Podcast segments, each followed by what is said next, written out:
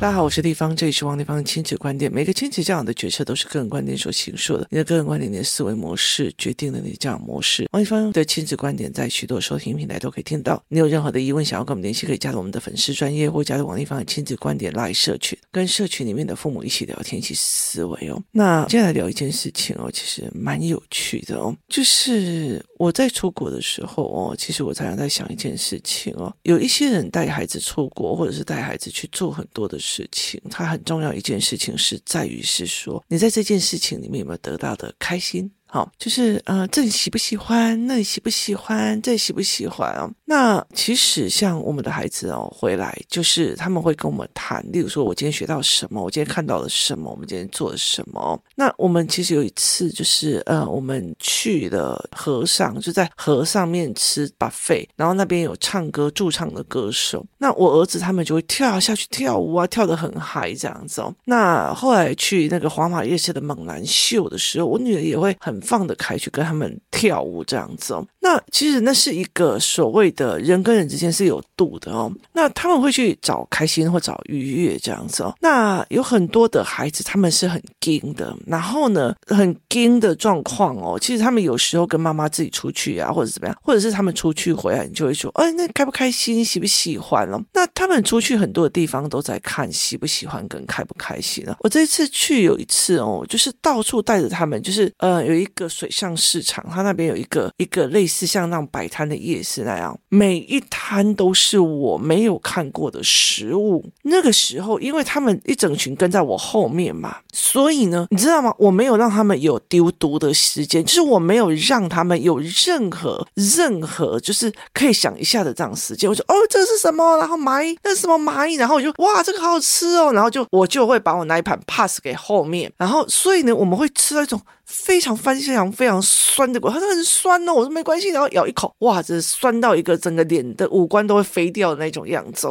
就是我们会一直一直去尝试，然后我其实我有里面有吃到一种东西很特别，就是一种树叶去包了一堆的新香料，然后咬下去吃，蛮特别的。一直到现在我都觉得那个味道非常非常的特别，就一路一路都是就是啊，这个什么，那个是什么，那个是什么，这个是什么，然后我就去去用这样子哦。我们是让你去发现。新东西，而不是这喜欢吗？你要买吗？你想买吗？你要买吗？所以有很多的孩子，你问他说：“哎，你这次跟妈妈出国去哪里呀？”然后就这样。那你印象最深刻是什么？太奶，太奶，很热，很热。好，那你有意思吗？好，没有嘛。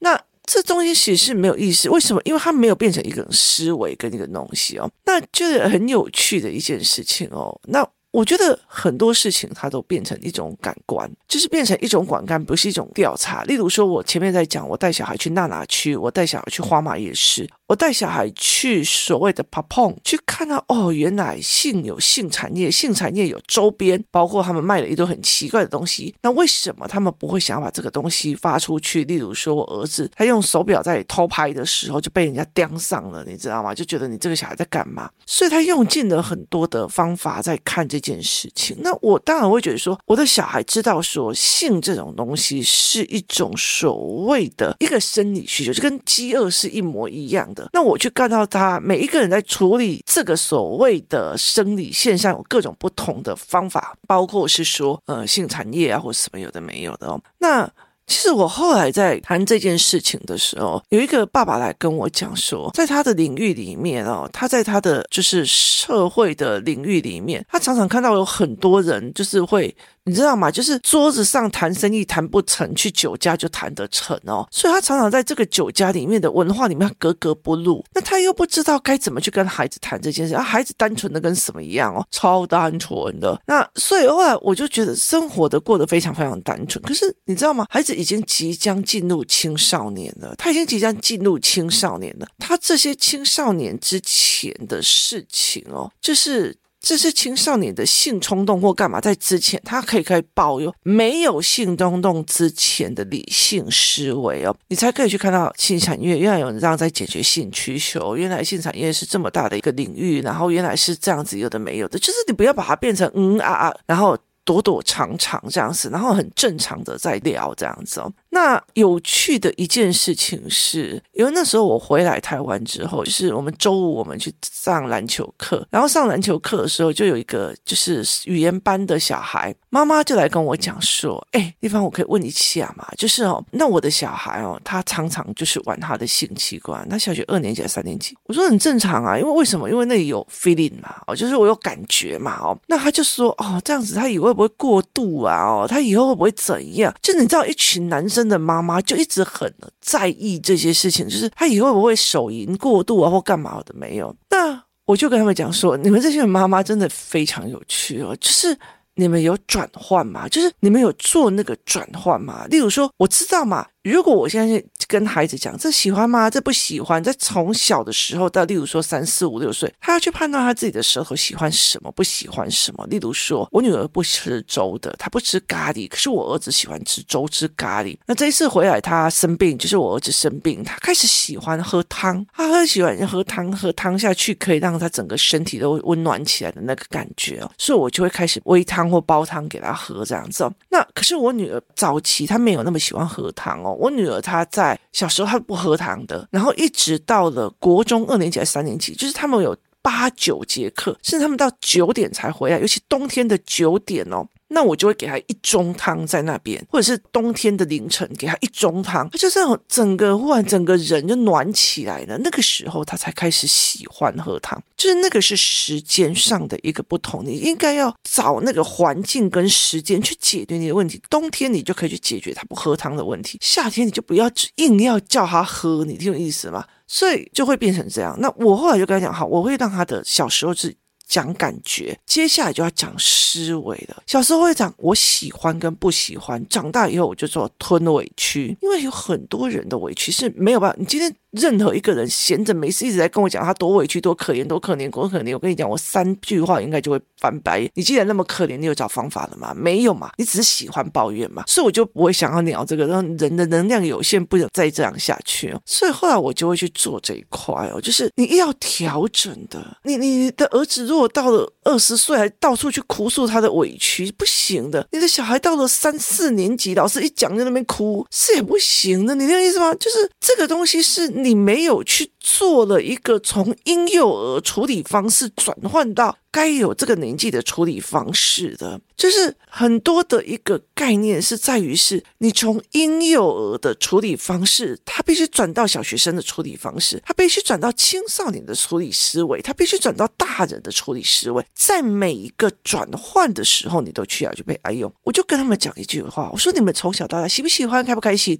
好，这个小孩他也去泰国，可是他去的时候，他有印象吗？没有，他都在干嘛？我比较喜欢在浴室里面，在房间里面游泳池跳水。我比较想要这样，就你没有去展思维，就是。去旅行的时候，而不是去看他。我看到了别人不同的思维面向，我看到了别人不同的想法，我看到别人不同的思维角度。不是，你还是以感官消费性的行为去的，所以这个小孩就会一直处在一个用行为跟感觉决策一切的一个东西。那。就算我今天好，我喜欢有食欲，我就有食欲，我要把食欲变成了一个理智的思维，那我必须再把饮食里面加入了思考性，那我就会去看，像我最近我常会带孩子去看一些很特别的所谓的小摊商做出来的研发出来的一个奇怪的，例如说，我曾经看到有人哦，就用那种所谓的斑斓叶，然后呢去加洋菜粉，就做成像洋菜绿色的，像果冻那样，然后呢他就把它弄成一条一条的，然后把它放在一杯里面。接下来呢，就用一个猫熊头的面包，就是类似像说我们的马卡龙啊，台式蛮好，就那种猫熊头的面包，把它放在旁边。然后下面不是斑斓叶把它卷成一团嘛，最后再把它放上奶油，它就叫做猫熊泡汤。它其实就是你一边吃着奶油沾着斑斓叶的果冻，然后再吃着那个猫熊头的类似台式马卡龙，它把它做成了一个像是猫熊正在泡温泉的感觉，就是里面是绿色的汤，然后上面是白色的烟这样。你去看到别人。怎么去创作的，然后做饮食在满足你的饮食欲望的时候，它有哪些？包括你要去看材料啊，看过程，这样就把食欲转成有思维性的，所以你才不会就你如果到了像我有一个认识一个小孩，他从小到大就一直吃薯条，一直煮薯条，一直吃薯条，他不会想要觉得去有营养或干嘛的，他就是觉得妈妈就是啊，他就是喜欢嘛，就是他永远一直处在于喜欢，而不是思维说我应该有意识的入口什么，为什么，我有没有去研究什么叫做科技与狠活？他没有去研究这一块哦，所以他就会去类似在看这一块，就就我我有感官就好，好，那我就跟这群妈妈讲，你们小时候什么东西都用感官就好，你们有没有转思考？然后呢，我们又要去上那种就是没有逻辑的课文，没有思辨的课文，你用的又是把左边的答案移到右边的答空格去，左边的答案移到右边，然后甚至把左边的都读熟，或或者是一直反复的刷题刷到你的，那你没有思考，那你甚至没有感官。小时候他开心点，不要那么开心，等一下晚上睡不着；不要那么忧郁，等一下等一下，就是他所有的情绪你都要管。那搞到最后的状况就是。我问你了哈，看国中的那种课本，你不要告诉我说国中多可怜，我干嘛？国中的课本的，我说一句比较直的，就是以社会科来讲好了，或数学来讲，那个领域的东西，其实我觉得，例如说台湾史，我可以用很多的方式读台湾史。可是你如果真的是用课本的那个角度去读台湾史，你是会疯掉的哦。所以它。并不是一个有趣的，它并不会引发你的好奇心，它并不会引发你的思维，它也没有办法上课的时候是思辨，因为它作业都是用抄写的。好。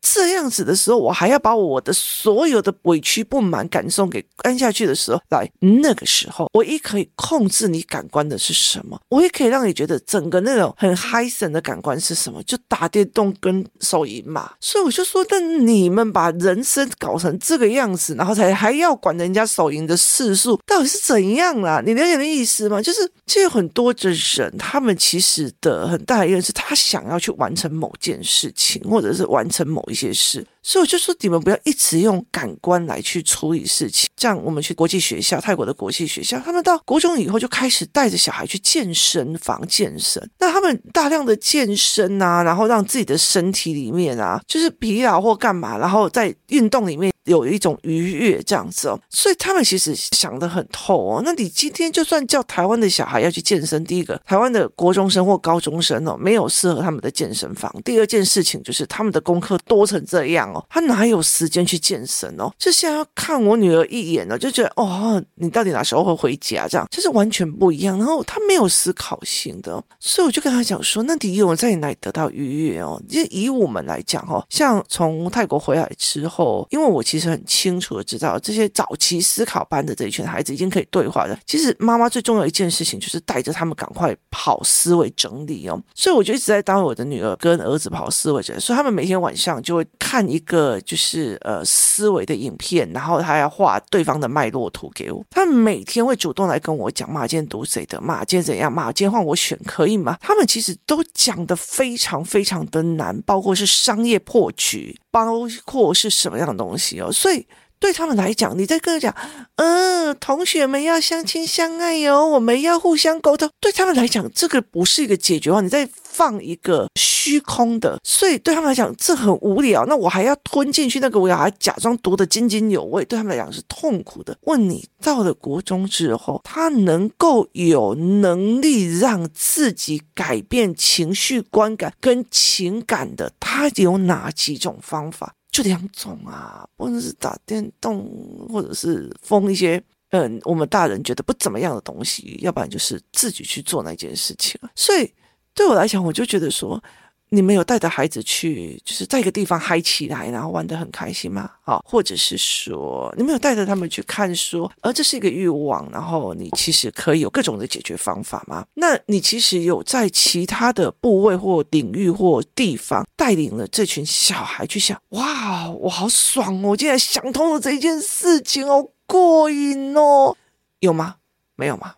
对不对？好，所以其实这完全是不一样哦。包括国际学校里面有很多的思维。我其实那时候有一个创办人来讲说，哎，现在中国的国际学校有人花二十七亿泰铢要来泰国。我那个时候我就会在想，为什么是这样的逻辑？我要去找出来原因，找出来逻辑。我当我看懂的时候，我就觉得哇靠，我好爽哦！那个爽劲是因为我求知欲得来的满足。好，那。如果一个国中生来讲，他没有办法在他的求知欲跟他的学习里面得到这种求知欲的跟探索的。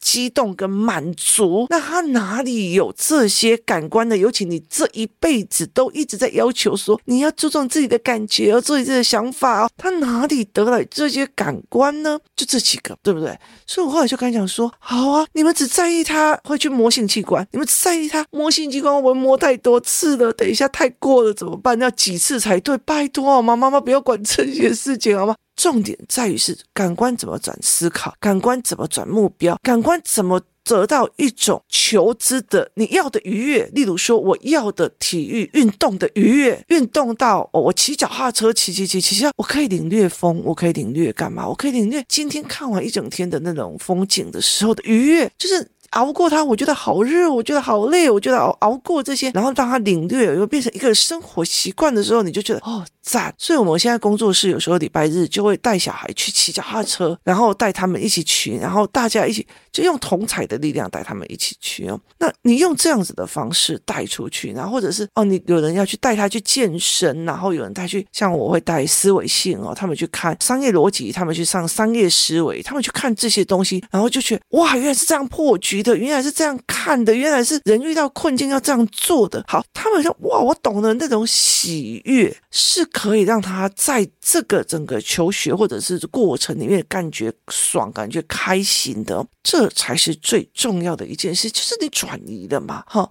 那你今天如果说好，我今天我的小孩已经快要进入青春期了，你又担心他国中考不好，接下来你就开始线上课程也给他上，那个课程也给他上，你没有跟他聊，你没有跟他思维，你也没有跟他去整理这些，然后你没有带给他所谓的思考上的愉悦，也没不带他运动也是哦，这在今天我们不跟那边我们不跟，你也没有要想要让他有，然后你也没有办法有能力教他什么快乐起来或干嘛，就是在一个地方很轻松的孩子起来，也没有能力去做好。那你告诉我，他除了干这两样事情还能干什么嘛？就是你有没有去做？这个转身，所以后来其实我在很多的一个过程里面哦，我在儿子他已经是五年级了，我开始在让他去看性产业，我去让他很大拉拉看，原来有人这么大拉拉哦，其实不太敢在网络上泼要不然其实我可以给大家看那种整个泰国他们的性产业的状况，他们看了也真的觉得很惊讶，后来看久了就觉得啊，这这这这就就是这样一个供需平衡的一个思维，那接下来就会让他们就好，那我。要把他们的体力、他们的愉悦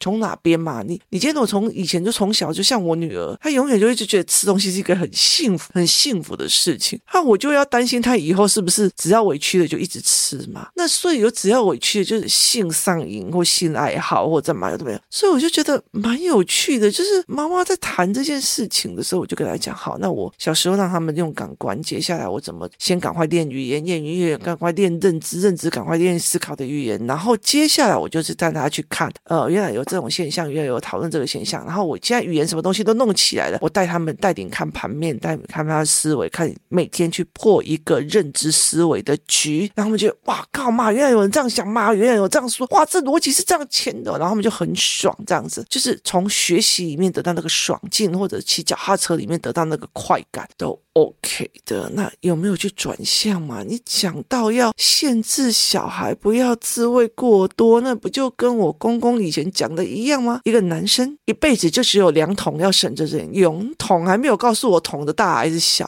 所以这这是一个非常有趣的思维，就是这是一个非常有趣的思维。既然你不想，就是小孩 over 那。我们做的什么？你有把感官转成思维吗？你有把食欲的愉悦或者感官的愉悦转成为思考性的愉悦、运动性的愉悦，或者是情境式的愉悦？就是看到别人跳舞就跟着跳起来吗？这三个才是转弯的一个地方哦！不要一直用六岁的思维在养育小孩，就是我常常在跟他讲：时间到了就要赶快跳，时间到了就要赶快转，时间到了就开始练，时间到了的时候该用的一个技巧跟一个思维模式啊。所以我就觉得，哦，你在跟我谈，对啊，小孩都很喜欢摸鸡鸡啊，哪一个小孩不喜欢摸自己的？因为男生呐、啊、就很喜欢摸。好，那你怎么去看这件事情呢？你有做了哪些努力跟哪些思维吗？这才是一个让我觉得非常有趣的一件事情啊。那就觉得对我来讲，小孩都会这样啊，像我儿子常常也会就是脱光光这样的到处跑啊，然后姐姐就会骂他这样子。那其实对他来讲，他就是。